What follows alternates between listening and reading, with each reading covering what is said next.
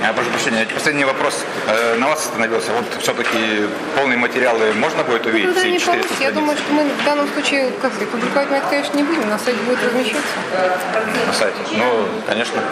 Нет, я просто там же основное, что было, то есть э, и то, что мы их просили, то есть есть риски, которые указывает население. То есть, ну, тем более там были же замечания достаточно подготовленных экспертов, там Денисова, Князева, еще кого-то.